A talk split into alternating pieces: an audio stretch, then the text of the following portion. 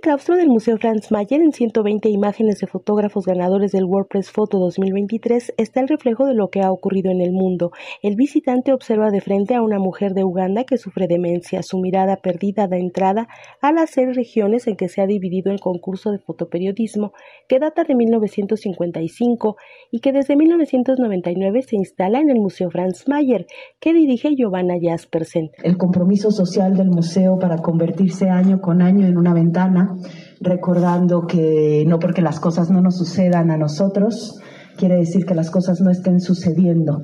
Y el poder dar un espacio justamente de diálogo, de encuentro, en el que podemos reconocer estas historias, no solo como historias que importan, sino también como historias que les están sucediendo a otras personas y que podemos generar vínculos de empatía, de conexión, a pesar de la lejanía o a pesar de relaciones que probablemente se antojan muy distantes o, o lejanas es algo que nos entusiasma en relación a cómo podemos poner ciertos acentos para voltear a ver historias que creemos no solo son importantes, sino que también son fundamentales de analizar para la construcción de hacia dónde queremos ir. De ahí en adelante las fotografías demuestran el impacto de la guerra en Ucrania, las inundaciones en Australia, la desaparición de oasis en Marruecos, la modificación que se hace para dar vida a las alpacas, animales del Perú, la situación en Afganistán y las protestas de mujeres en Irán.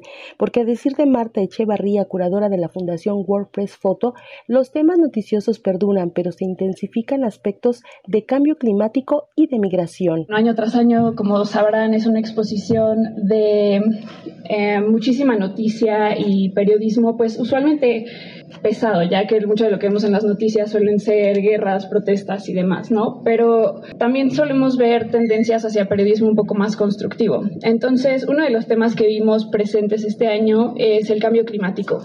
En cada una de las seis regiones del mundo tenemos por lo menos un proyecto que habla o sobre la crisis de falta de agua o sobre inundaciones o sobre proyectos de energías renovables que se están desarrollando.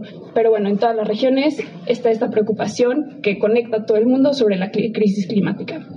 Otro tema que está presente en varios proyectos es el tema de la migración, ya sean migraciones por situaciones de, eh, económicas o de guerra o migraciones por situaciones incluso climáticas. La exposición WordPress Photo 2023 inaugurada ayer invita a conocer el trabajo de 30 fotógrafos de 23 países, entre ellos el mexicano Christopher Rogel Blanquel, ganador de la categoría Proyecto a largo plazo por su serie Hermoso Veneno, que documenta el efecto de agroquímicos en la salud de horticultores en Villa Guerrero, Estado de México, y para quien la estética nunca puede predominar sobre la historia que se cuenta. Sí, tenemos que preocuparnos porque las fotos tengan un nivel de calidad, obviamente por eh, los parámetros que tienen concursos de este estilo, pero no tienen que ser más importantes que las historias que contamos. Y bueno, aquí todos los que estamos presentes somos periodistas y es algo que deberíamos de tener claro. Eh, y cómo lo logro, en mi caso fue eh, a partir de estar prácticamente tres años eh, estando viajando a la zona y, por, y compenetrándome con las personas uno de mis maestros, que es Jerome Cecchini, eh, siempre me decía que cuidara mucho la distancia emocional, eh, o sea, que la física era importante, pero que la emocional era más. Y el yo poder eh, empatizar desde mi perspectiva de que también tengo familia en campo, de entender cómo funcionan sus dinámicas, me permitió tener acceso a estos momentos cuasi poéticos, como lo mencionaba el jurado de la WordPress Photo cuando me, me premió.